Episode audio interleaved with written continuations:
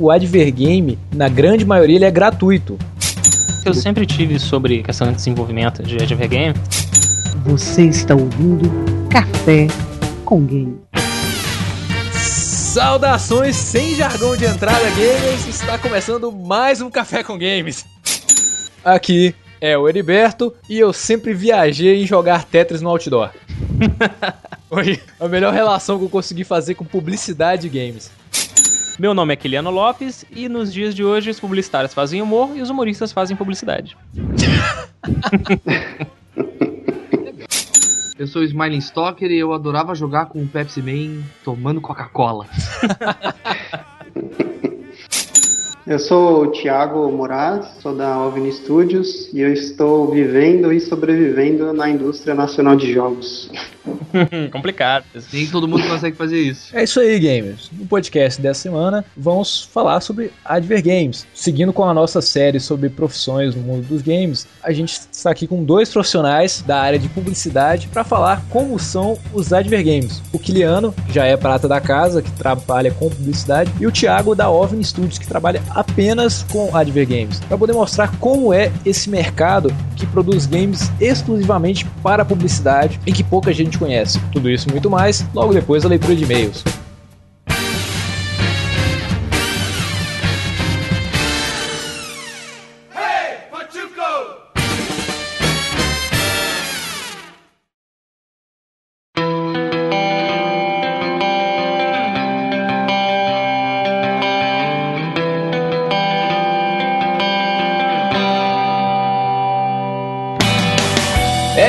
Aí, Smilinho. Vamos para mais uma semana de e-mails e tilts no Café com Games. Vamos lá! Bem, semana agitada e um pequeno atraso no nosso podcast. Infelizmente, a gente tem que pedir desculpas aos ouvintes. Pessoal, não- não se desesperem.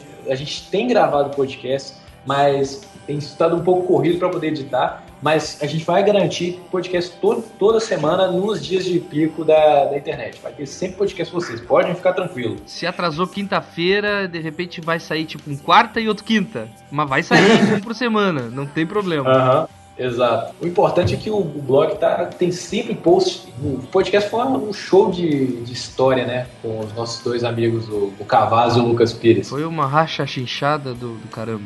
O pessoal gostou bastante do conteúdo, apesar do primeiro Assassin's Creed ser realmente meio chato, mas é legal essa contextualização que o jogo faz. E muita gente me zoou porque eu não sabia que dá pra enxergar sangue com luz luminescente. Nem eu, cara. É, aparentemente, para essas pessoas, o CSI substituiu o sistema educacional, né? Hã? Boa! Os manjões de CSI. Ai, ai, eu fico olhando. Brincadeira. Eu fico imaginando o cara do CSI, aquele. O- olhando pro chão assim de palha e diz assim: é o assassino. Daí começa. Yeah! Tan, taran, tan, tarará. Não, tipo assim, o cara tá passando com, a luz, com aquela luz assim, aquela luz roxa. Uhum. Aí tem uns escritos, uns códigos na parede assim. Eu já descobri quem é o autor desse crime. É um assassino. Não, ele vai ser assassinado. Não, mas aí. Eu tava lembrando que o, aquele jogo que eu gosto pra caramba, Condemned Criminal Origins, ele tem essa parada de investigação forense e realmente você vê brilho de, de sangue com a luz. Mas, se o assassino consegue enxergar a marca de sangue com a, a Eagles Vision, por que, que ele não vê as manchas de sangue que ele mesmo fez? Acaba de cortar o pescoço do inimigo, você ativa a Eagle Vision, você não vê sangue. Tudo bem, isso tem um sentido, mas tu- a gente sabe por quê. Ah, ele sabe É, que... ia ser é, a logística disso. Pra programar isso ia ser impossível, cara. Ia até atrapalhar no jogo. Não, tinha que ter, uai. o Batman enxerga no jogo do Batman, os caras do Crysis enxergam rastro, por que que você não consegue enxergar rastro no Assassin's Creed? Ou melhor, não tem nenhum trecho em que você precisa seguir uma trilha de sangue utilizando a Eagle Vision. Sabe qual é o grande problema? É que eu sei por quê, mas eu não posso falar.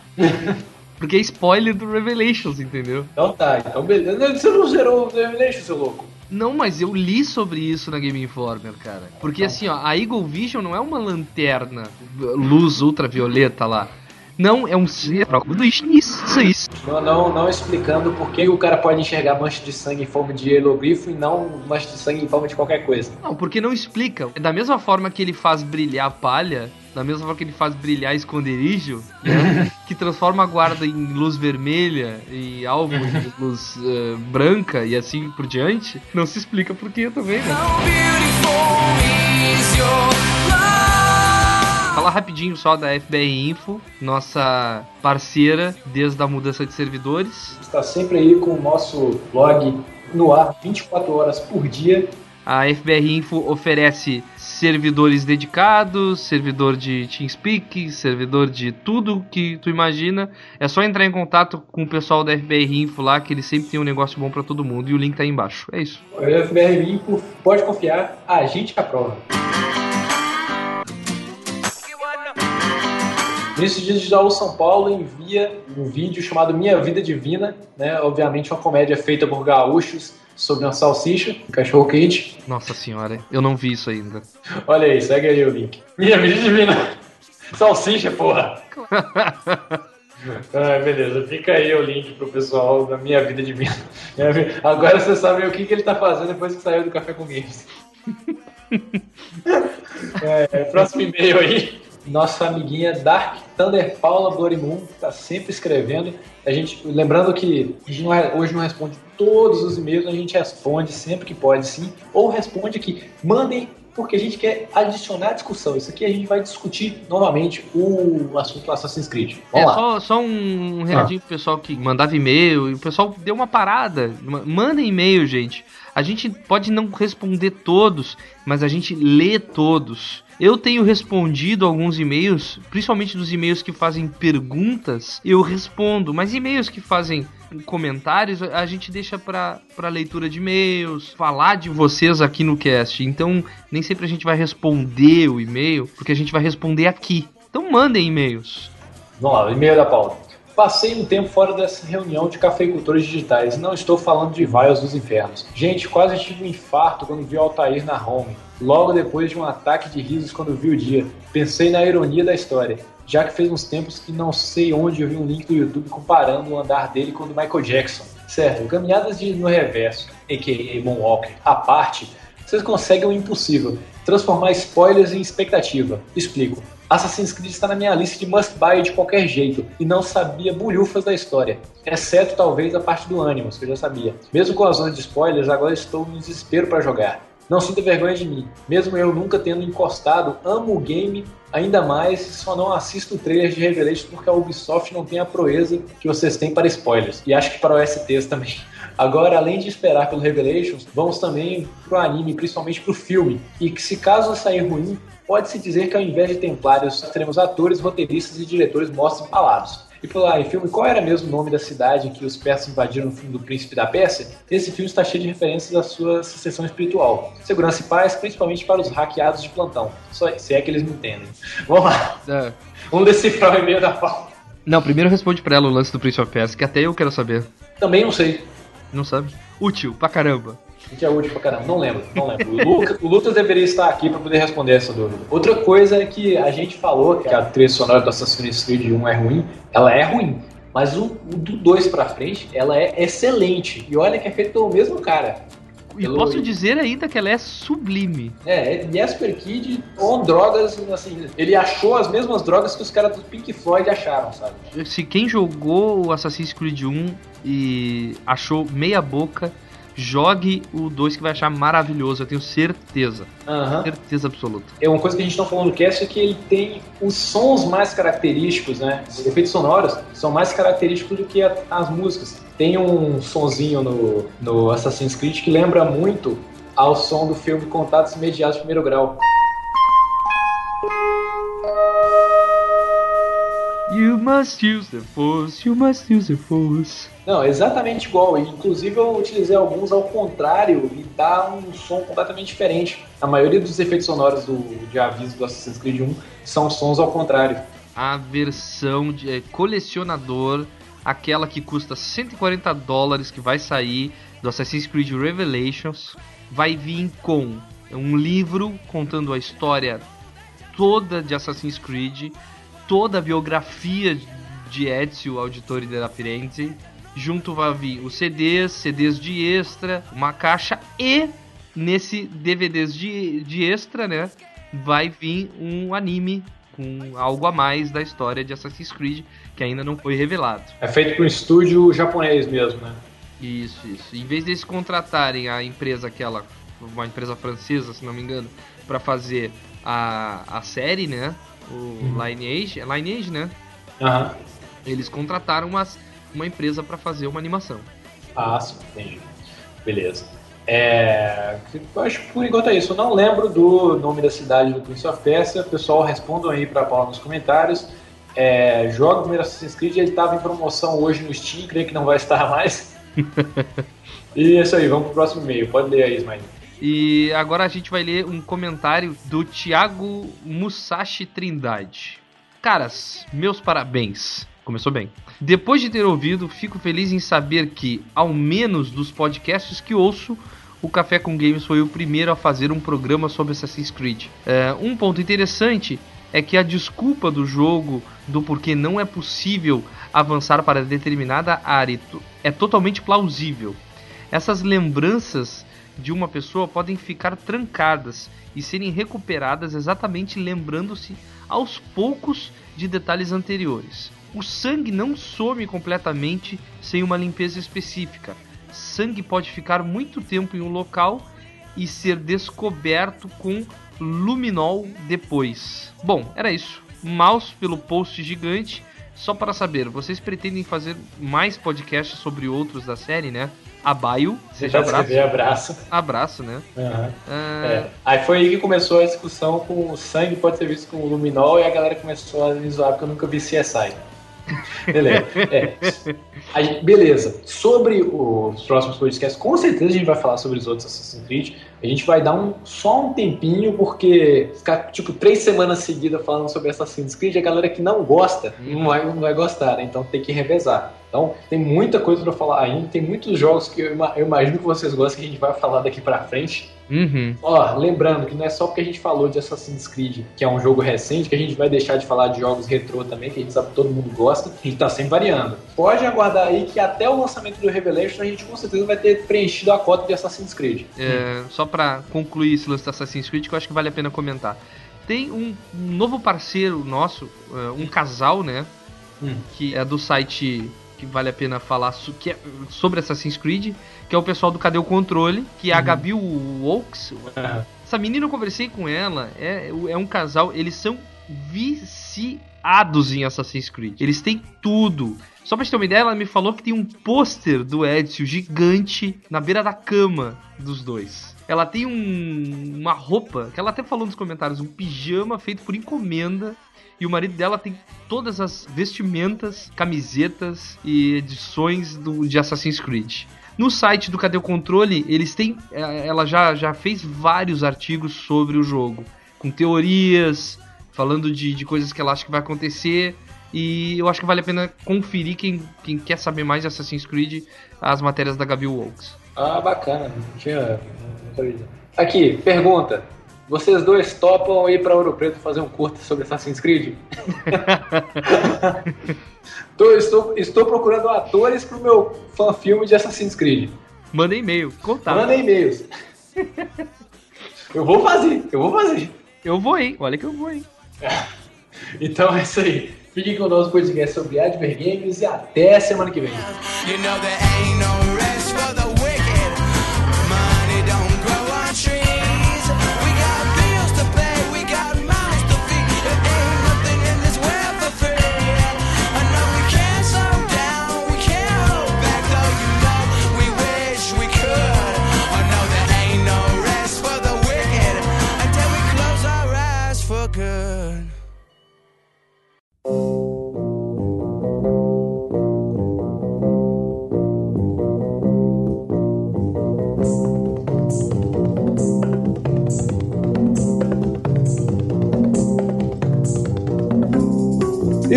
Estamos de volta.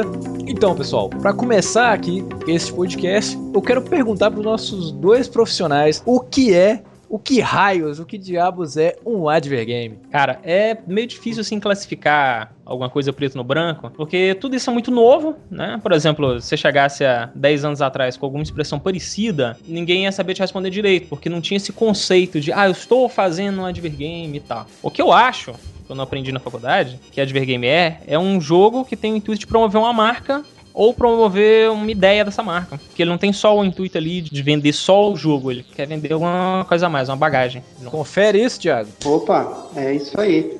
Jogos são formas de entreter as pessoas, né? Eles utilizam desse canal para inserir ali um pedaço de publicidade para que a pessoa que, que está jogando o game ali ela acabe tendo acesso a alguma marca de uma forma mais lúdica, né? Sem as formas tradicionais de publicidade que existem hoje.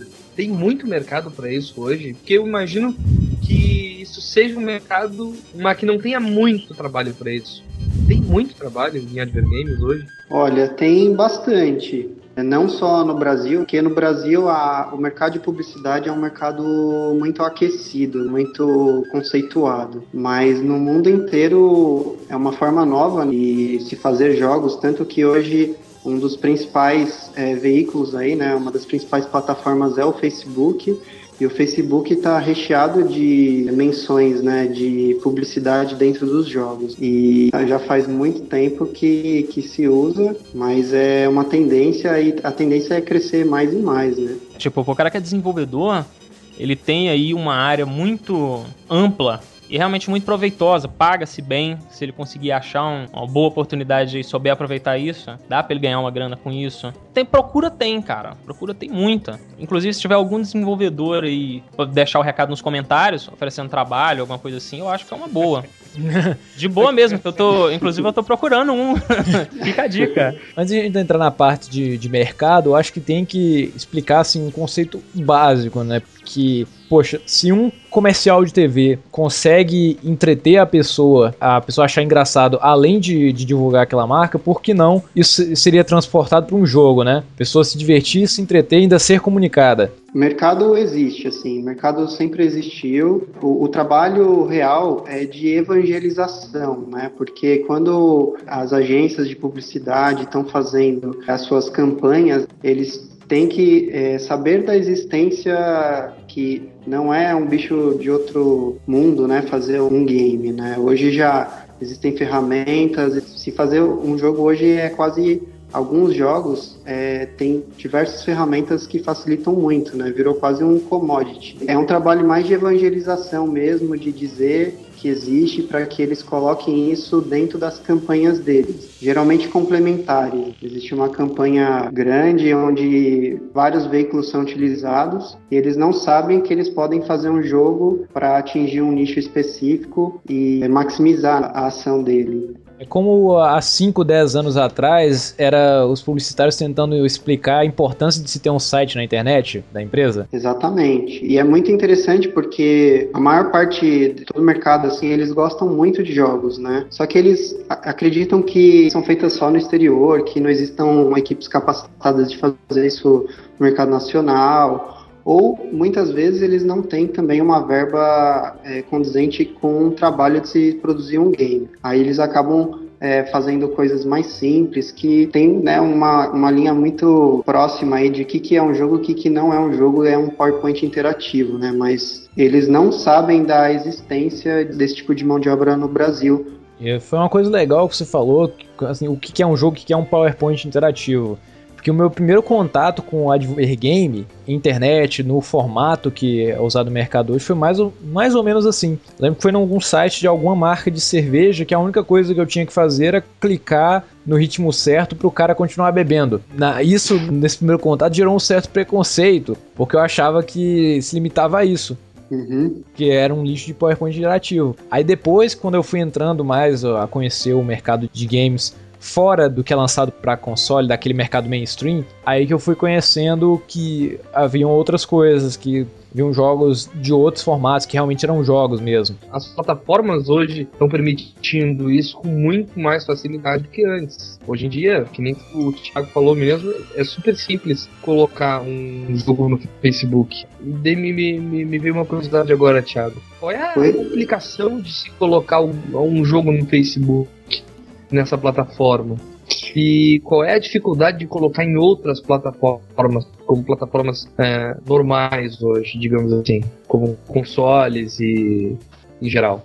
Tá, eu vou responder isso abrangendo um pouco mais, que acaba já matando uma dúvida que é muito comum na, nas pessoas, né? O que eu costumo dizer é assim: você tem ferramentas e plataformas. Vamos classificar ferramentas como o Flash, hoje muito comum a utilização do Unity 3D, que roda nos browsers também, ou até o SDK do iPhone, do Android. Então, tudo isso são ferramentas, né? E tem as plataformas. Plataforma seria o próprio iPhone, o Android, o browser, sendo ele o Facebook, o Orkut, aí os consoles portáteis. Uma coisa são ferramentas, uma outra coisa são plataformas. Hoje em dia é a teoria da, da cauda longa, né? O filtro de qualidade, né? O filtro de recomendações de, das fabricantes, né? Como a Nintendo, a Sony, a própria Apple veio para revolucionar isso. Caiu muito. Hoje o, tá bem mais acessível se produzir um game para uma plataforma fechada, né?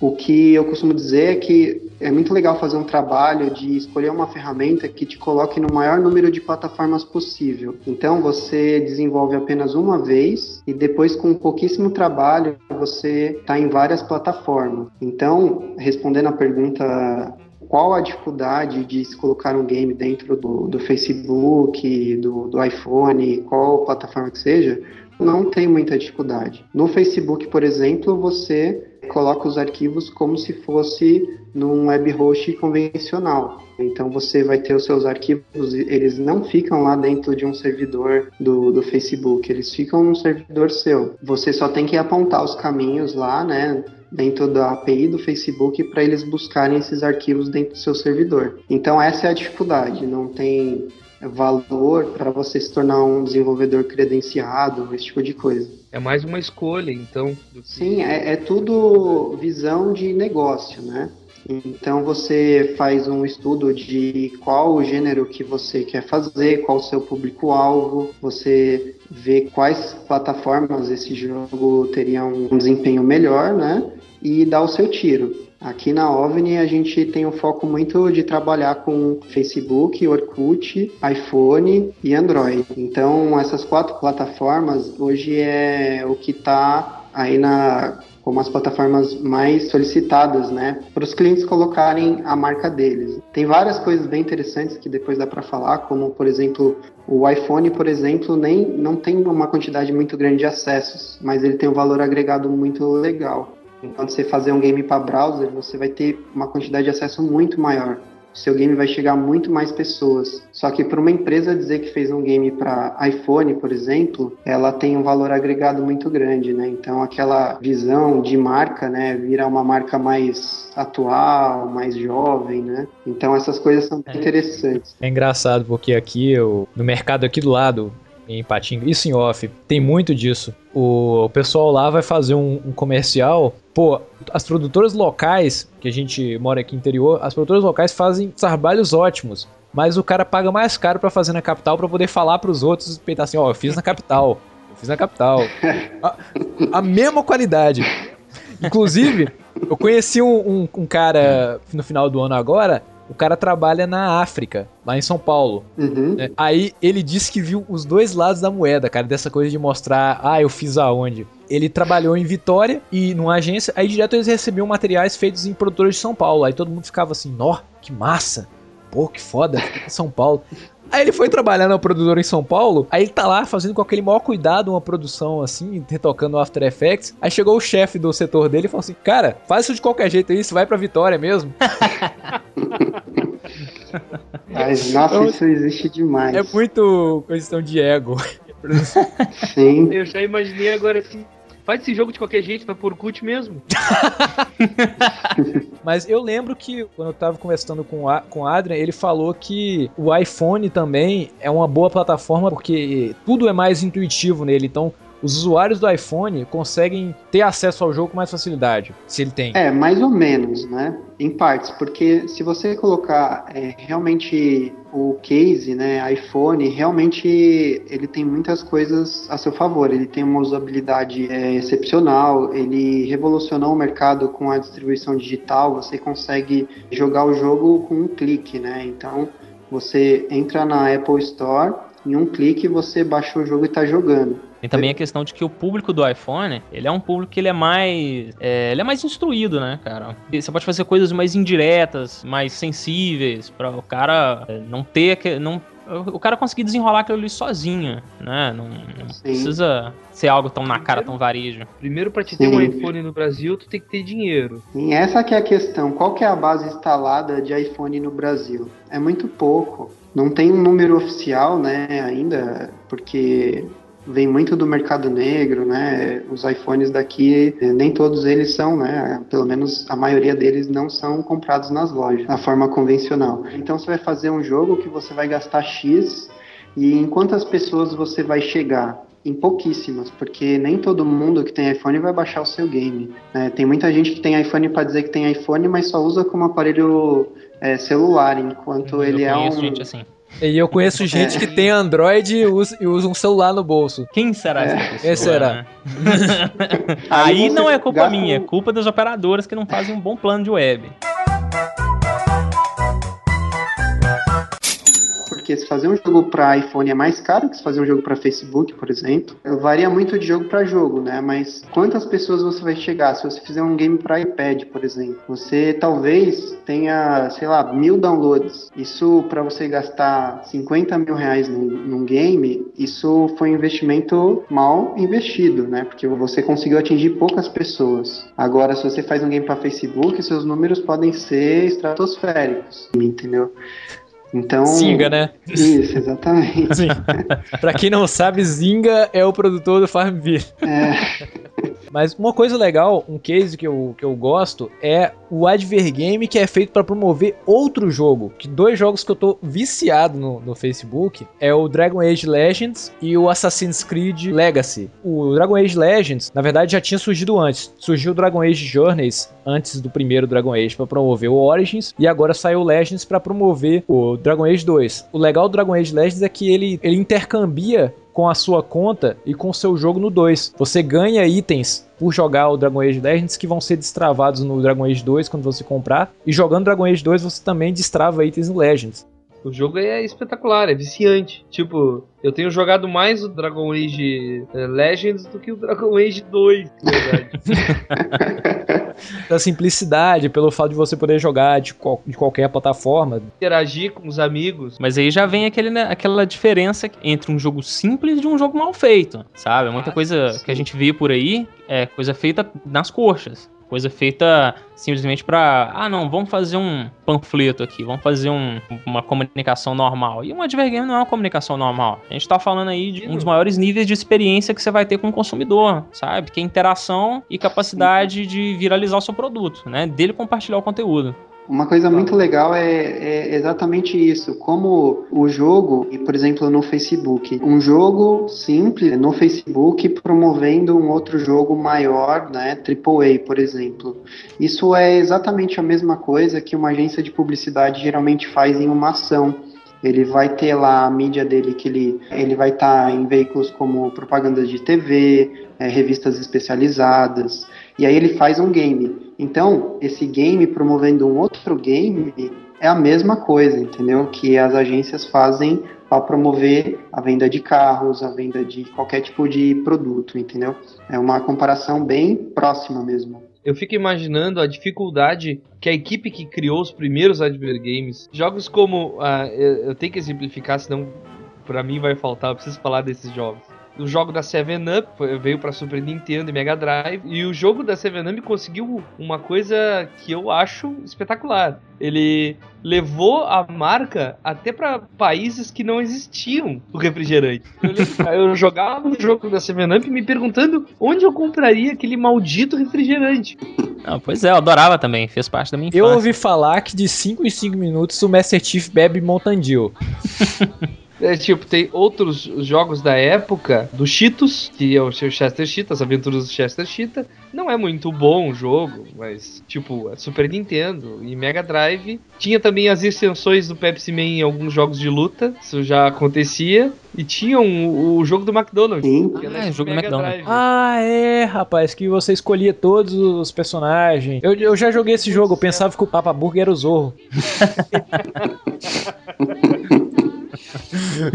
Hoje em dia, quem investe bastante é o Burger King, né? Ele faz jogos, inclusive, para Xbox. Eles saem dessa camada só de web, né? Eles aproveitam que tem um, um posicionamento sarcástico, um posicionamento de humor negro, e aí eles já têm uma liberdade muito maior, né? Já pode colocar uma inserção em algum jogo que não é muito saudável. Jogo de, de filme. do McDonald's. McDonald's patrocinando o Wii Fit, já pensou? He really breaks it up when he plays reveille. He's the boogie woogie bugle boy of Company B.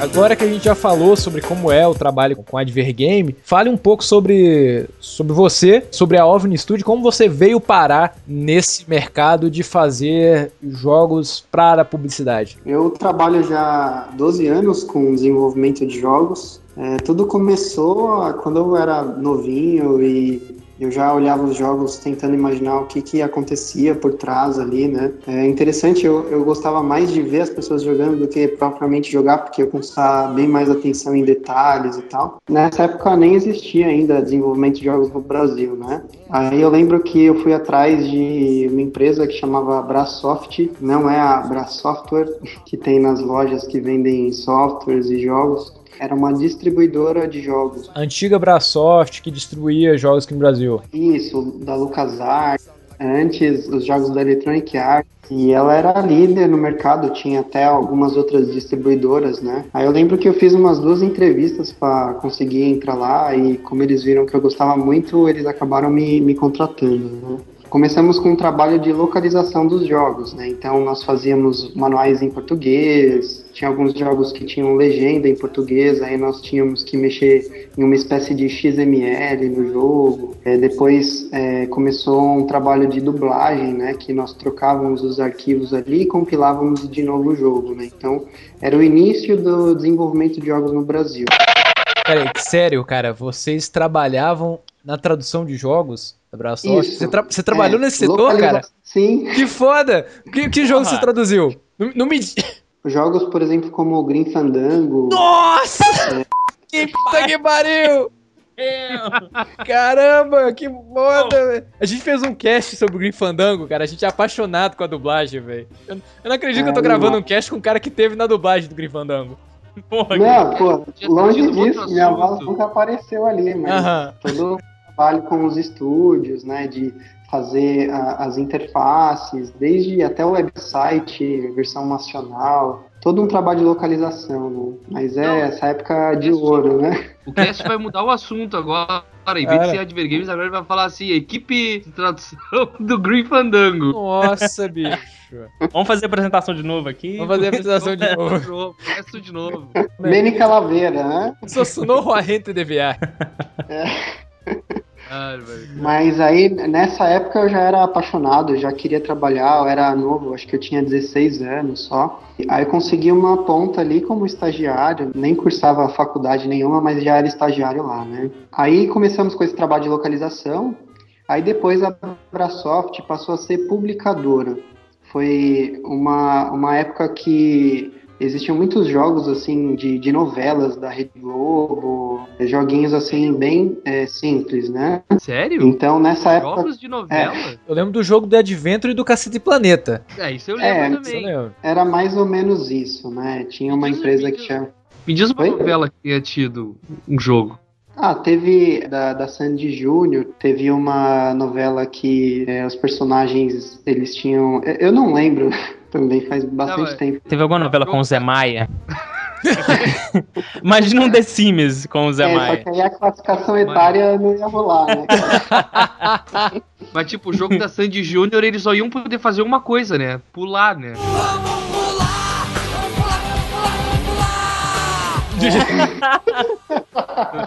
Mas era, era. Era um menos Guitar Hero com duas notas, cara. Tinha um jogo que era de vampiros, aí teve um jogo que chamava Vampiromania. Enfim, tinha joguinhos assim de novelas e tal, né? Foi quando a gente houve o interesse dessas emissoras em atingir esse público de games, né? Que até então não existia essa associação, né? Eram mundos completamente distintos.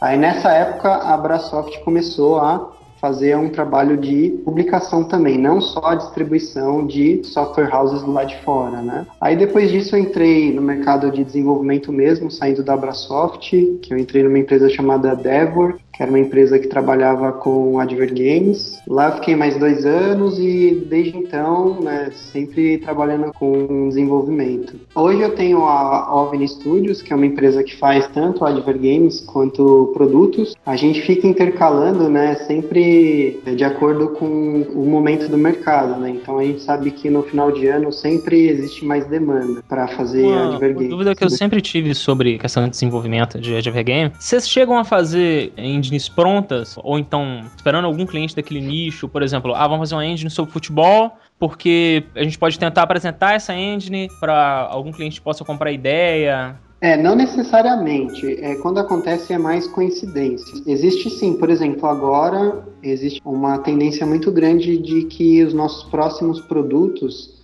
sejam alguma coisa relacionada a esportes devido às Olimpíadas e também futebol, né? Porque devido à Copa do Mundo. É, sempre tem essas coisas sazonais que acabam influenciando um pouco é, sempre que um produto é, que ele pode se tornar um serviço, né? Isso influencia um pouco, mas existe todos os cenários, desde você sabe que tem uma demanda específica de, sei lá, montadoras de carro. Você faz um protótipo e vai bater nas portas, oferecendo. Eles não sabem da existência disso. Quando você mostra alguma coisa ainda funcionando, é muito fácil deles enxergarem aquilo como um jogo já funcionando, as pessoas jogando, entendeu?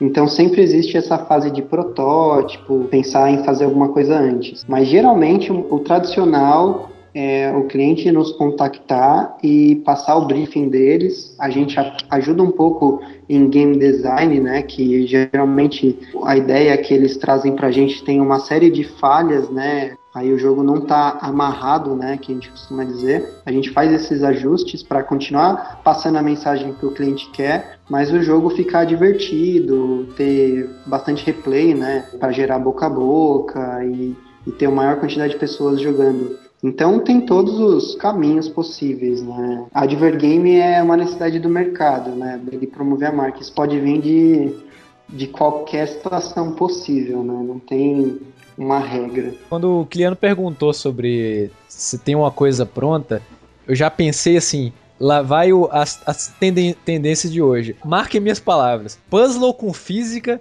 e simulador de estabelecimento comercial. Cara, com certeza. Com certeza. Sempre foi. Café Mania, Farmville, é, hotel, puzzle com física. Tu- tudo hoje é puzzle com física. Angry Birds, Cut the Rope, tudo é puzzle com física. Nem chuto que seja a tendência, não. É realidade e tá aí, não para de crescer. Portal tá aí, né? Portal, porra. É, quando a gente vai começar a fazer um brainstorm de qual vai ser o nosso próximo produto, que tiro nós podemos dar para ter o maior sucesso possível, né? A gente coloca os bulletzinhos, né? Tipo zumbi, ninjas, piratas, física, é, todas as coisas que a gente pode de alguma forma pegar uma fatia, né, do mercado, porque gênero hoje é, sabe, não dá para você fazer um jogo 100% inovador, né? Quase tudo já foi explorado.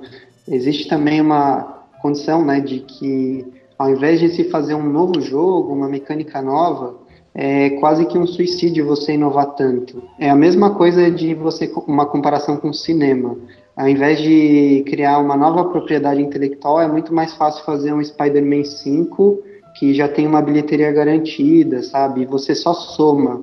Ao invés de, quando você faz um jogo novo, você tem uma série de riscos, né? Aquilo ali pode ser um tremendo fracasso e aquela propriedade intelectual não pegar, né? Então isso é sempre um risco. Então por isso que sempre você vê mais do mesmo, é Farmville com skins diferentes, Cut the Rope de formas diferentes.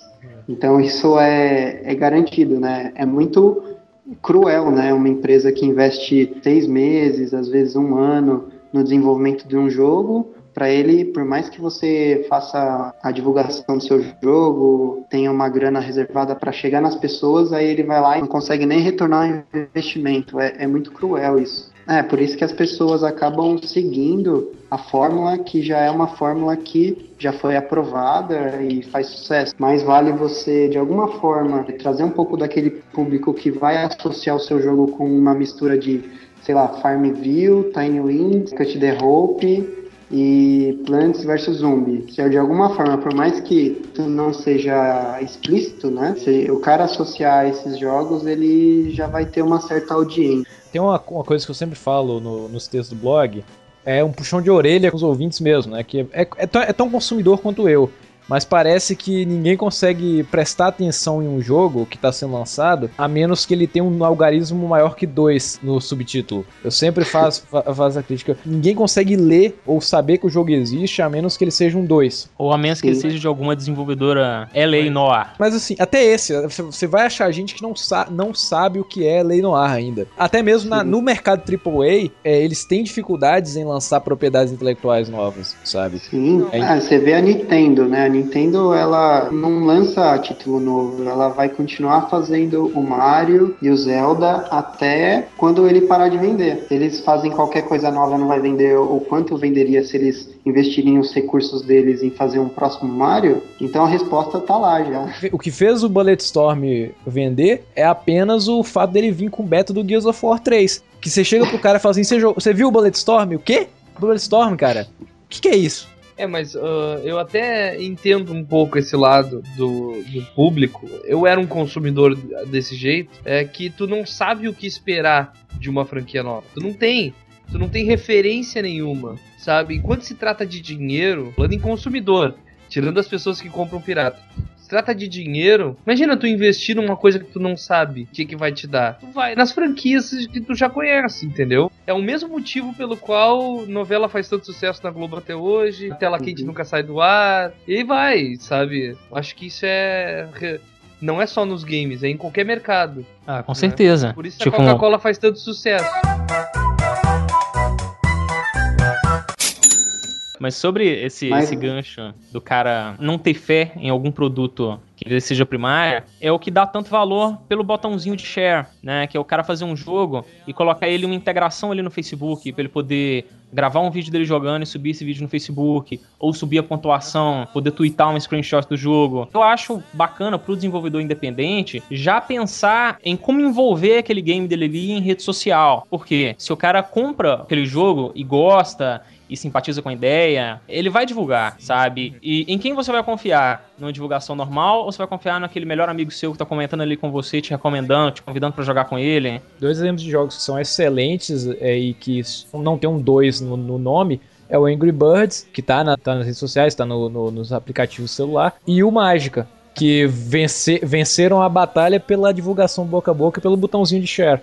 É, pois é. Você vê o O cara. Mágico, ele é uma exceção, cara. Não, o mas o Mágico- Mágica você vê, você vê o camarada. Se você vê o Kiliano de meia e meia hora falando que Kiliano está jogando Mágica no Facebook com 57 horas de jogo, essa porcaria deve ser no mínimo boa. É, iremos, bom não sou bom não, tá? Mas Não. Mas pode voltar aí, Thiago, o seu raciocínio.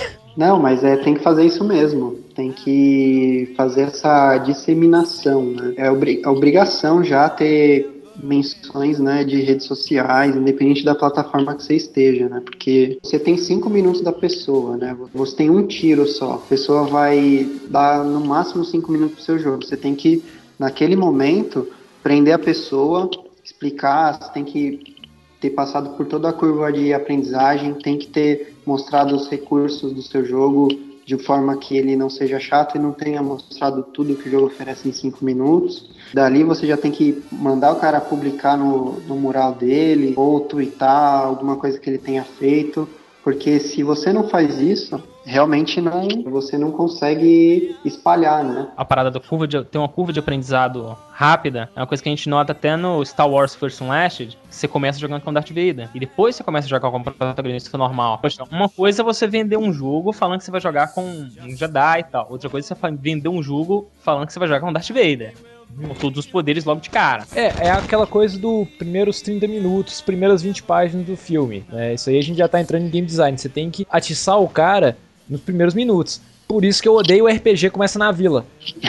A Vila da Alegria.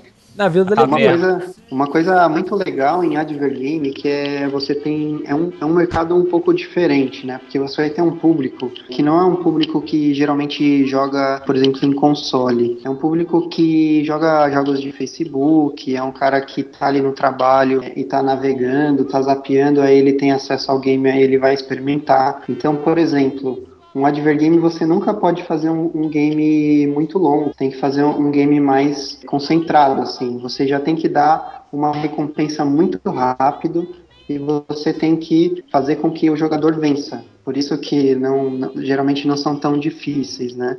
Porque você tem que dar uma recompensa. Você tem que associar a marca à, à, à vitória, entendeu? Você não pode colocar uma marca e você não consegue pular no, da plataforma lá porque o precipício você tem que vir correndo, segurando o botão e três pulos consecutivos do Mario para você conseguir passar, entendeu? É, você tem que tem que ser simples e sempre tem que dar uma recompensa. Tem que ser um jogo breve. Então isso já é um mercado diferente do que um, um jogo tradicional. Então ele é mais superficial, ele passa a mensagem, ele entretém.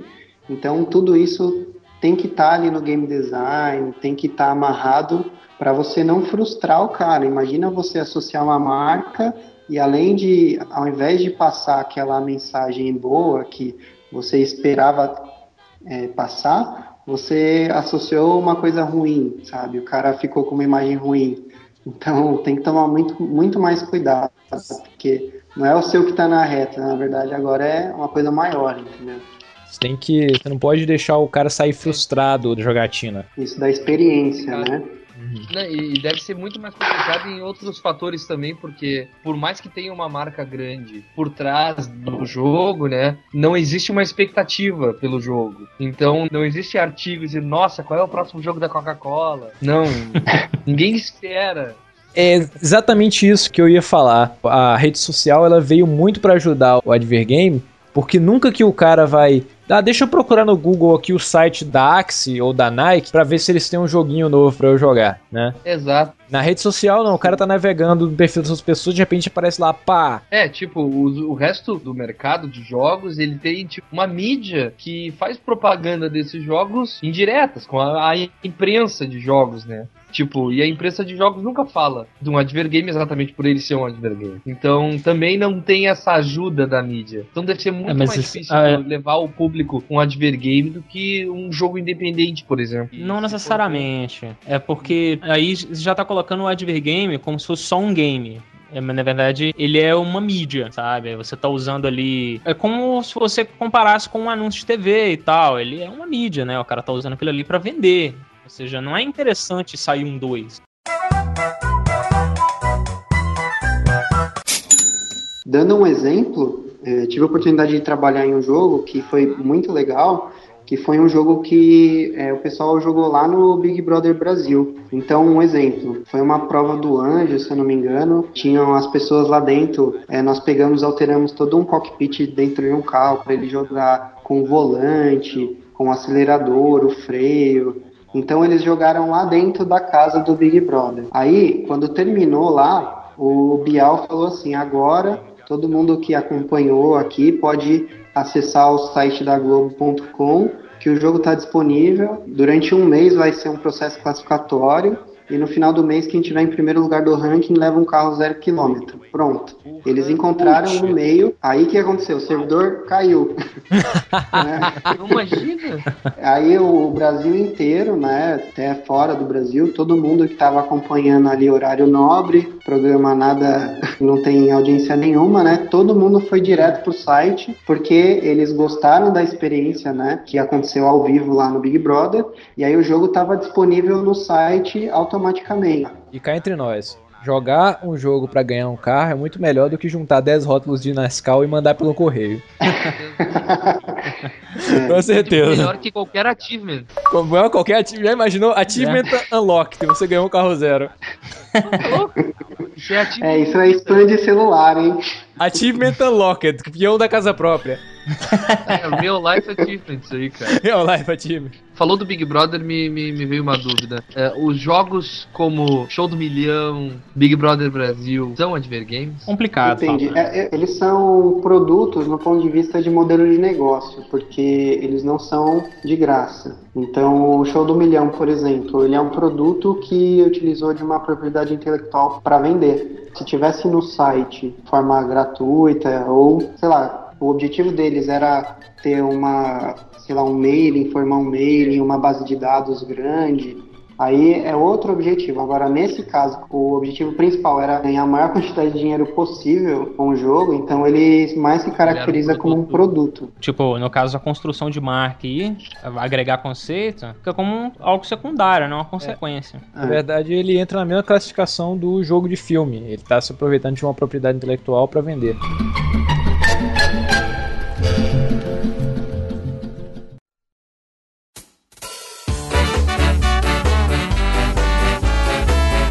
Já que tanto o Kiliano quanto o Thiago trabalham na área, queria que vocês dessem umas dicas de advergames legais que os nossos ouvintes pudessem conhecer para saber como funcionam. Tem muito advergame bacana que é tão viciante quanto um, jogo tradicional. Alguns cases legais aqui que vocês possam apresentar. Eu tenho um bacana aqui que é o Pleasure Hunt do Piccolo Magnum. Ele é um jogo que eu acho que ele eleva a experiência do usuário de internet pra alguma coisa. Cara, não foi visto isso antes, sabe? Você poder jogar com o seu personagem um jogo de plataforma pela janela do YouTube e depois você passa por um site de turismo, sabe? A sacada dele é essa. Você é um game de plataforma em que você passa por sites e usa a estrutura dos sites como plataforma. Bem interessante, cara. Eu achei esse jogo foda. Acabamento gráfico, ele tem botão de divulgação de pontuação, bem legal. Ah, que louco, você transforma o personagem de estilo Mortal Kombat. Mas não tem tanto sangue, infelizmente. Tô vendo ele aqui agora. Ele não, não- acho que não é nacional, não. Não, Não, ele é da do não sei quem fez. Cara, que maluco, que maneiro. Foda, né? Acabou o cash, os caras vão ficar jogando, O cara não quer jogar. não querem fazer mais nada. Tá, eu só queria testar pra ter certeza. Eu tenho até um bacana aqui que eu não tenho certeza se pode ser assim colocado na categoria de Advergame, que é o melhor doodle de todos os tempos, que é o Google Pac-Man. E quando foi Ah. aniversário do Pac-Man, o Google lançou uma versão do logo dele com o jogo do Pac-Man. Eu acho que pode ser considerado Advergame, que envolve aí a solidificação da marca na questão de posicionamento do Google, que é uma coisa que é mais voltada assim, uma coisa mais leve, é, entretenimento casual, Tem um site, né, que é o DFWA, que todo dia tem algum site que passa pelo critério deles lá e entra em destaque, né? E muitos dos sites são, são games, assim, são, tem formas de interação que é, são bem parecidos com, com games, né? Então, o, o Advergame, às vezes ele tá de tal forma integrado no site que ele acaba não sendo visto como um Advergame, né? Uma navegação super bacana, com um personagem que anda por um cenário meio abstrato, assim, sei lá, meio primeira pessoa. Isso é, é um Advergame, né? Se for parar pra pensar. É, até porque esse conceito do, de advergame, até na verdade não é algo tão fácil de ser definido, porque o advergame ele não vende, pelo menos na maioria das vezes, ele não tá ali para vender alguma coisa específica. Ele tá ali para fazer o usuário ter alguma experiência com a marca dele e aquela experiência ali tem a ver com o conceito da empresa. Igual a questão do Pac-Man do Google. O jogar o Pac-Man dentro do Google não vai me fazer diretamente usar mais o Google ou fazer mais buscas nele, sabe? Ele não tá vendendo o Google de forma direta. Ele tá fazendo eu ter uma experiência junto com o Google, eu tô me divertindo junto com ele. Ele me deu o prazer ali de, de ter um momento de nostalgia. E a marca do Google tava no meio do jogo, literalmente.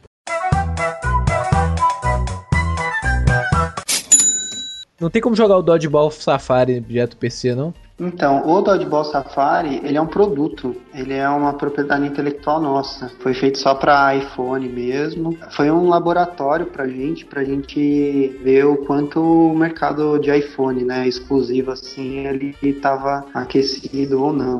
Aí a gente decidiu não fazer mais jogos exclusivos para uma plataforma. Agora a gente vai fazer jogos que vão rodar tanto no Facebook quanto no Orkut, iPad, iPhone, Android. Então agora não mais a gente vai fazer esse jogo que um exemplo bem típico foi agora que você não consegue testar o jogo. Tem nem emuladorzinho, não? Não. Eu vou ter que roubar o iPhone do meu colega de trabalho. Eu vou roubar o iPhone do meu chefe.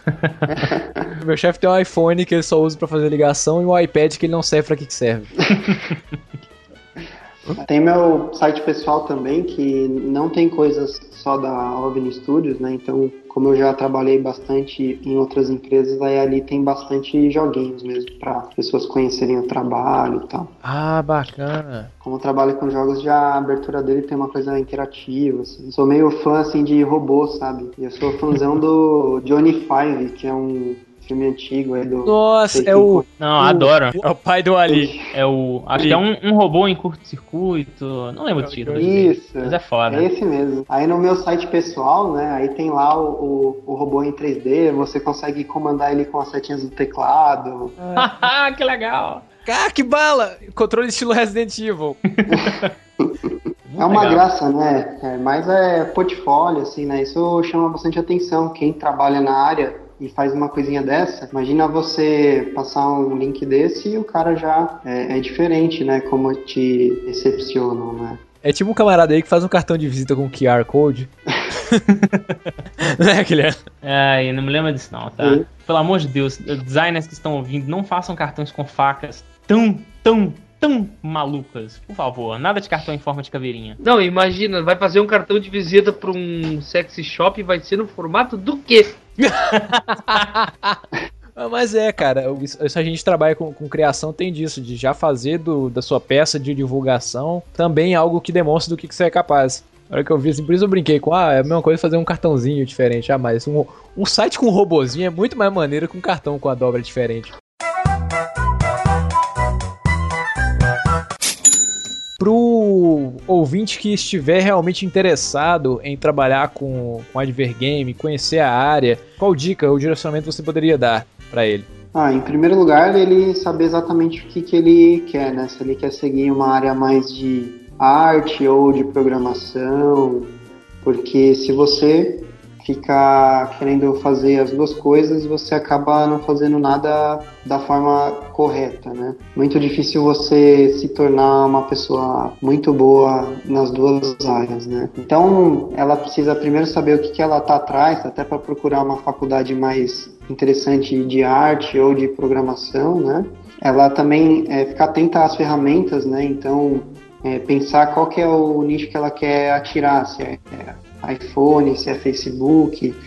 É, uma ferramenta muito legal é o Unity 3D, né? Que você consegue fazer no Unity e você consegue publicar o seu jogo tanto para Facebook, Orkut, iPhone, iPad, Android. Precisa de pouquíssimas alterações para você estar em todas essas plataformas, né? E ter o pé no chão, assim, sempre terminar tudo que começar, nunca parar pela metade. Tem milhões de fóruns de pessoas que se reúnem para começar a fazer jogos, só que 99% dos projetos que começam nunca são finalizados, né? Então, começa a fazer uma coisa mais simples, um demo de um jogo, mas vai do início ao fim, né? Não para pelo meio, porque como portfólio, se você for procurar emprego em qualquer empresa de desenvolvimento de jogos, é, não importa muito o quanto você sabe falar a respeito da indústria, o quanto você é antenado. O o importante mesmo é o seu portfólio, as brincadeiras, os laboratórios que você faz. Podem ser coisas simples, mas é sempre legal começar um trabalho e tentar finalizar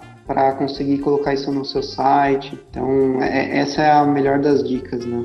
Ter alguma coisa pronta e não uma ideia mirabolante feita pela metade. Isso, é, e finalizar, né? Aham. Eu quero fazer alguma coisa, eu começo, por mais que não termine, mas alguma coisa que já seja mostrável, né? Aham. Então, mais vale você, ao invés de ter 10 documentos né, de game design do jogo, só que nada para mostrar implementado, do que você ter dois ou três joguinhos que são tech demos, né, que são demos dos, dos jogos mesmo, né, laboratórios, que aí você consegue mostrar, isso vai fazer bastante diferença numa entrevista. É isso aí, gamers. Foi um prazeraço gravar esse podcast com vocês. Agradecer a presença do Thiago. E é isso aí, pessoal. Comentem. Deixem seus, seus comentários, visitem o site da OVNI Studios para conhecerem os, os trabalhos. Comentem no Café com Games e até semana que vem.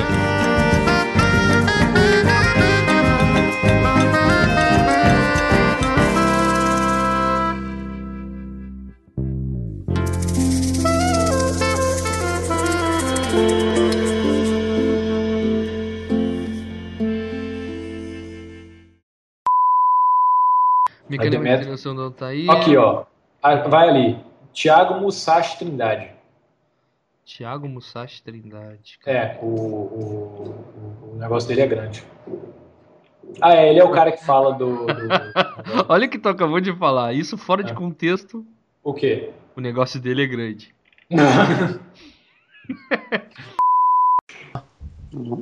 Nem fala. É só amanhã, é só amanhã no Bagazinho do Isa. É imperdível. 10 vezes de. Nossa, nem me fala. O cliente ficou louco, veja. Aquela coisa. cliente ficou louco.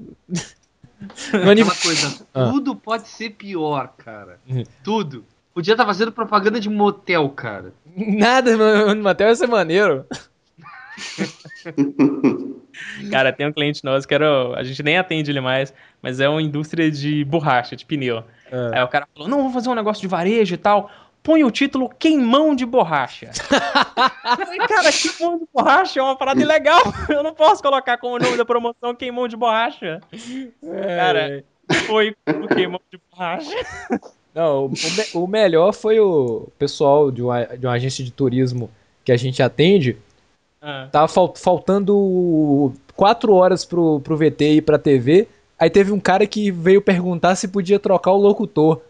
Nossa. Aí eu, assim, ó, de turismo, né? Aí eu falei assim, pô, bicho, esse povo viaja demais. Cara, te juro que eu demorei um- uns milésimos de segundo pra entender a piada. Não, Aí- Não, peraí que eu vou fazer uma, vou fazer uma edição. pior que isso, só o pessoal da madeireira é ser muito cara de pau. é, é. Mas vamos voltar. Vamos voltar aqui pro, pro podcast. Ah, é mesmo? Tá, esquece, vai. Então. Não, a gente fez um combo breaker aqui. então É, Agora que a gente já falou sobre como é o trabalho com a Advergame, fale um pouco sobre, sobre você, sobre a OVNI Studio, como você veio parar nesse mercado de fazer jogos para a publicidade. Eu pensei que tu ia perguntar pra ele coisas tipo, fale um pouco sobre você. Deu, ah, eu sou alto. Você, você tem namorada? Você, você tem? tem O que, que você vai fazer no sábado à noite? Já, a gente tá gravando de quatro aqui já, né? Por que não? Ai, ai.